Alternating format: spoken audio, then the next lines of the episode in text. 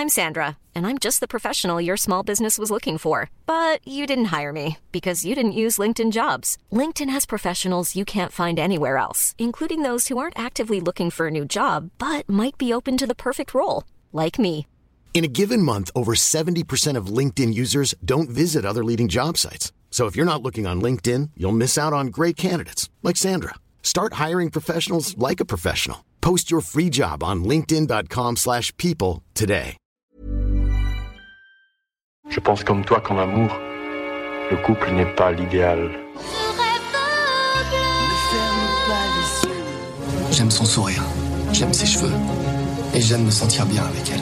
C'est fini. Quoi? Qu'est-ce qui pourrait sauver l'amour? Et comment retrouver le goût de la vie? Qui pourra remplacer le besoin par l'envie? Est-ce qu'il faudra sauver l'amour? J'aime bien commencer les podcasts par des phrases qui claquent, mais là, je reconnais, c'est un peu nébuleux. Donc, je m'explique. Par rapport à nos parents, nos grands-parents, commencer une relation, s'envoyer en l'air, ça n'a jamais été aussi facile. Même si avec la pandémie, je vous l'accorde, c'est pas devenu hyper, hyper simple. Mais en même temps, pourquoi se rencontrer n'a jamais été aussi compliqué, même avant la pandémie Et euh, le sexe à deux, on en parle Bienvenue dans Minute Papillon avec notre rendez-vous du vendredi. Tout s'explique. Je suis Anne-Laetitia Béraud et aujourd'hui je vais parler avec France Ortelli du couple, du sexe à deux, du porno, de la flemme, de la pression. France Ortelli, elle est scénariste, réalisatrice, reporter et elle publie Nos cœurs sauvages aux éditions Arquet. C'est un livre enquête sur le vertige du choix amoureux. Dans cet ouvrage qui s'appuie sur trois ans d'enquête, il y a un chapitre qui s'intitule Pourquoi le sexe à deux ne fait plus bander personne? Bah, je lui ai demandé pourquoi. Est-ce qu'il ne fait plus du tout bander le sexe? Non. Euh, par contre, le sexe à deux, peut-être. Dans les chiffres, aujourd'hui, on se rend compte, dans plusieurs pays du monde, il y a une tendance généralisée que les adolescents font moins l'amour pour la première fois de l'histoire que euh, les générations précédentes. Donc, il y a plusieurs chiffres aux États-Unis qui sont sortis. On a peu de chiffres en France sur ce phénomène, mais en tout cas, il est prouvé aujourd'hui qu'il y a une tendance de la société chez les jeunes à moins faire l'amour. Le sexe à deux ne ferait plus bander personne. Donc, on serait dans une génération de moines trappistes, ce que tu dis, alors que on est quand même dans une génération qui semble libre de tout frein. Dans ton enquête, tu, fais appel à d'autres enquêtes, notamment des journalistes américaines, Kate Julian pour The Atlantic. Qu'est-ce qu'elle dit en gros? Alors en fait, c'est ça qui est drôle, c'est complètement contradictoire. C'est-à-dire que à la fois, on est arrivé dans le moment de la civilisation où on pensait qu'on avait le plus de relations sexuelles, parce que on imagine que la jeunesse est une jeunesse complètement pris à pic, euh, qu'en fait on couche avec tout le monde. Euh, on, a toujours souvent ce, retour sur nos parents, nos grands-parents. Bon bah vous les jeunes, euh, de toute façon maintenant c'est l'amour libre, etc. Mais dans les faits, en fait, c'est l'inverse qui se passe. Donc en fait, c'est ça qui est intéressant, c'est surtout cette contradiction. Et donc il y a cette journaliste qui est Juliane, qui a euh, listé un peu toutes les raisons pour lesquelles il y avait une baisse de la libido chez les jeunes. Euh, et notamment, donc pour elle, les deux raisons principales sont euh, la hook-up culture. donc c'est cette culture du dating, cette culture du rendez-vous via les applications de rencontres où on se rencontre pour se voir. Souvent, on couche ensemble assez rapidement et après, peut-être que parfois on ne s'engage pas forcément. Elle dénonce un peu ça. Elle dénonce en fait cette culture de rechercher toujours mieux et de ne jamais s'engager. Et deuxième euh, chose qui peut freiner cette libido, c'est la pression économique. On est dans une société qui a besoin d'être performante, donc on va toujours, on va toujours reculer le moment de l'engagement. Et une autre des raisons, évidemment, sont donc les écrans. Alors les écrans au sens euh, pas c'est pas très grave de regarder des écrans en soi, c'est-à-dire on va pas dire non le méchant monstre internet, mais on a remplacé une partie de notre divertissement, euh, le sexe étant, on peut considérer ça comme un loisir ou comme un divertissement, qu'on a transféré dans peut-être le visionnage de plus de séries. Euh, donc ça, il y a des chiffres qui le prouvent qu'aujourd'hui, que les jeunes préfèrent regarder une série plutôt que de faire l'amour. Voilà, donc ça, c'est donc les trois raisons principales. Et après, évidemment, il y a une multitude de raisons, notamment, par exemple, les perturbateurs endocriniens, la baisse des niveaux de testostérone qu'on observe aussi chez les jeunes garçons. Le porno en ligne pourrait être une raison aussi. Évidemment, plus on regarde de porno, plus on se dit, bah, autant le faire soi-même plutôt que faire à deux, c'est peut-être plus facile. Et c'est vrai, ça se tient.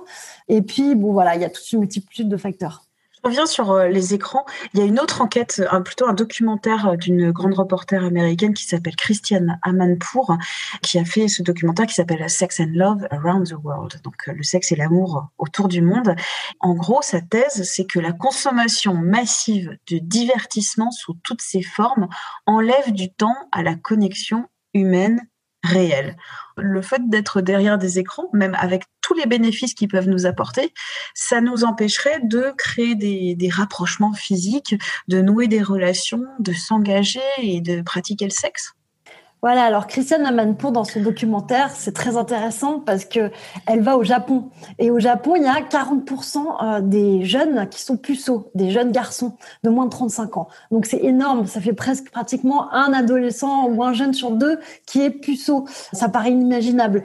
Et elle, qu'est-ce qu'elle constate en fait en interviewant euh, ces jeunes filles japonaises, c'est que ces jeunes filles japonaises elles-mêmes ont la flemme d'aller à la rencontre de quelqu'un. Elles disent voilà, moi euh, je suis trop fatiguée pour rencontrer quelqu'un.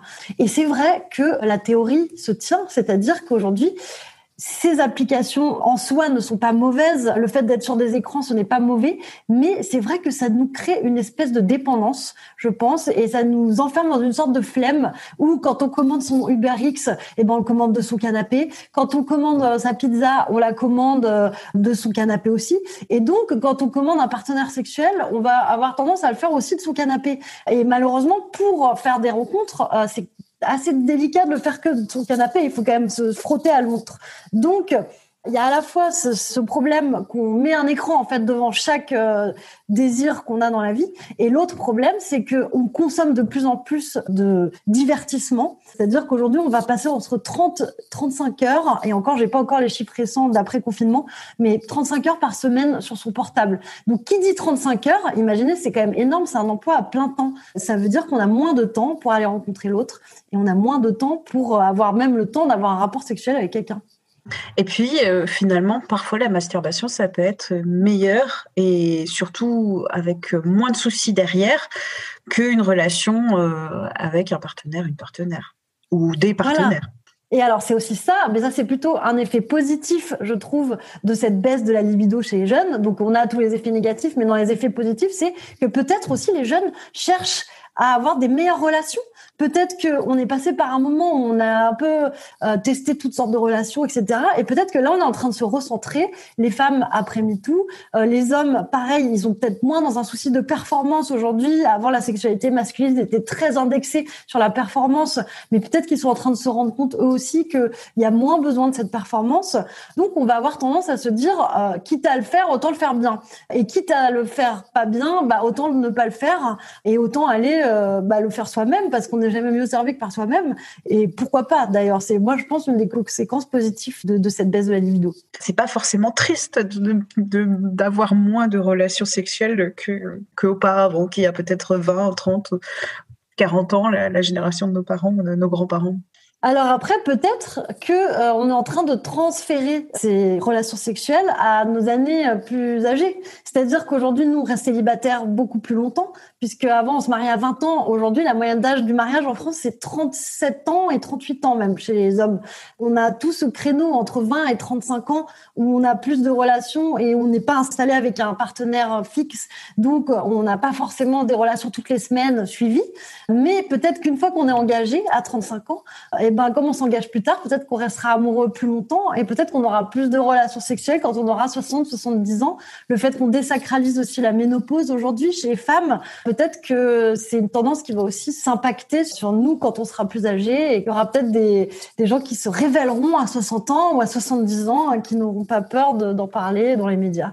Que ce soit femmes Oui, et ça, moi, je pense que c'est aussi un nouveau combat euh, qu'on doit faire, de mettre la sexualité féminine en dehors de, euh, son âge de ménopause euh, ou de son âge d'arrêt des hormones, parce que c'est vrai qu'on a associé pendant très longtemps la sexualité féminine avec la procréation, contrairement aux hommes. Aujourd'hui, on est en train de, faire un gros travail pour dissocier ça, et ça, c'est une évolution positive quand même de, de tout ça, pas le nier. eh ben, restons sauvages alors, vu qu'on a le cœur un peu sauvage avec des hauts et des bas. Mais euh. voilà, et c'est pour ça que j'utilise le mot sauvage parce que je déteste le mot de célibataire. Je trouve que c'est un mot euh, qui ne convient plus du tout à notre époque. Euh, donc, en effet, je pense que sauvage convient mieux. Et, dans le sauvage, il y a du bon et du mauvais. Voilà. Merci à France Ortelli pour euh, cet entretien Minute Papillon avec son point d'exclamation et sa petite vignette bleue. C'est le podcast de 20 minutes. Vous pouvez le retrouver sur toutes les plateformes d'écoute en ligne. Vous pouvez vous abonner, c'est gratuit. Vous pouvez nous évaluer avec des petites étoiles et nous envoyer des commentaires, des critiques à audio-20minutes.fr. On se retrouve très vite, c'était dire euh, demain. D'ici là, portez-vous bien.